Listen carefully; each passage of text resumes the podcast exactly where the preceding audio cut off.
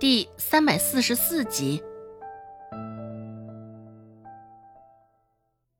嘴巴开开合合，良久，这才从嘴巴里憋出了几个字儿：“你，你欺人太甚！”顾寒生耸了耸肩膀，完全不在乎他的指责。需要我提醒你一下，我顾寒生是什么人吗？想要不费吹灰之力就拿到二两银子，你是将人当傻子看了？温志安也在一旁附和道：“就是，还真以为银子是大风刮来的呢。况且你先前也只说一盘菜二两银子，而非吃一只苍蝇二两银子。这一下，男人是被堵得死死的了，看着眼前的青椒炒肉丝儿。”以及上头附着的苍蝇，男人的脸色更是难看。视线扫了扫周围那群人，试图向他们求救。只是周围的人本就抱着看热闹的心态，幸灾乐祸极了，又岂会帮他？更何况顾寒生还在呢，他们可没有那么傻，想不开。顾寒生警告道。也别浪费大家的时间了，倒数五个数，若是再不动筷子，我们可就要动手了。而后，顾寒生就开始给他倒计时了：五、四、三，拿起了一旁的筷子，咬着牙夹了一只苍蝇，眼睛都红了，可见男人此刻心里是多么的抗拒。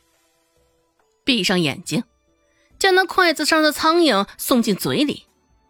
只是才刚送进嘴里，还未来得及咀嚼，那男人就忙不迭的吐了出来。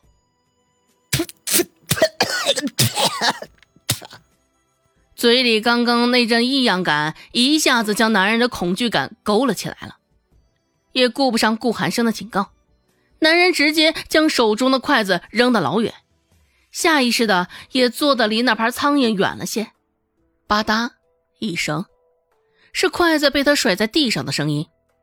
男人说道：“我，我，我不要那二两银子了。”他也是真的怂了，也不知道那盘苍蝇是打哪儿来的。刚刚凑得近，他还能闻到苍蝇身上附着的一股怪味儿。哦。你确定？顾寒生挑了挑眉头，那男人吞了口口水，目光闪烁的点了点头。绑起来。顾寒生也没有留情面，直接吩咐身后的蔡贺道：“蔡贺本就想好好教训教训这个人，虽说在他们眼皮子底下敢耍花样，还真是不知死活。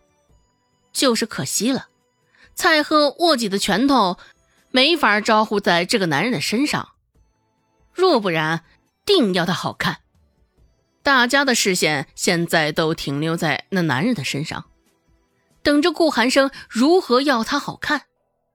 只是周芷的视线却被那盘青椒炒肉丝上的苍蝇吸引了去，总觉得那些苍蝇长得有几分的怪异，个头怪大，苍蝇眼也是全黑的。好像与一般的苍蝇不大一样。顾寒生给温志安使了个眼色，原本面上嬉笑的温志安，面上的表情瞬间变成了一副公事公办的模样，说道：“算算这笔账吧，你这顿饭三十文铜钱。刚刚店内恶意重伤酒楼，试图影响店内其他客官。”念在你是初犯，这回就饶过你，只收你四两银子。因为你这事儿闹的，路过的客官也不敢进门了，少了几桩生意，就算七十文铜钱吧。致远酒楼的招牌，因为你这一闹，也是受了不少的影响，更何况因为你。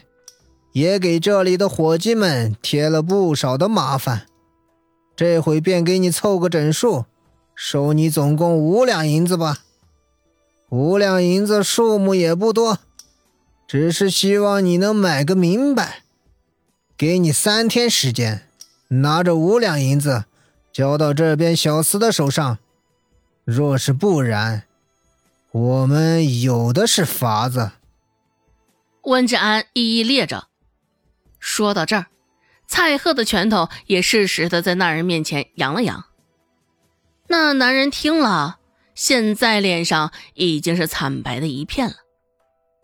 原本是想假借着吃到苍蝇这一茬，搞些银子到手上的，怎么现在竟出了这般漏子？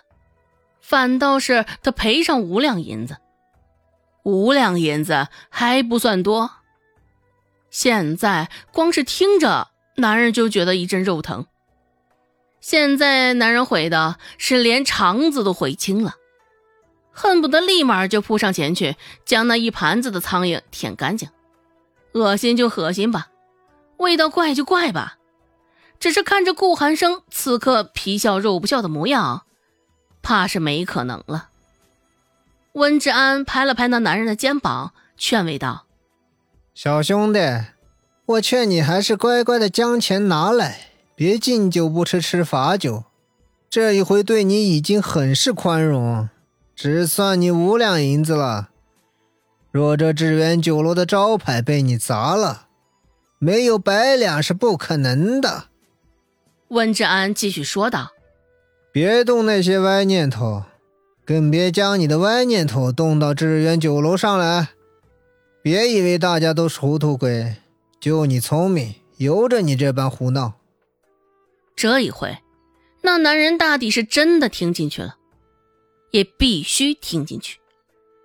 周芷坐在一旁，视线还停留在那苍蝇上，一时好奇，忍不住拾起一双干净的筷子，夹了一个苍蝇放到嘴里，慢慢咀嚼。不意外的看到周围一群人惊讶的眼神。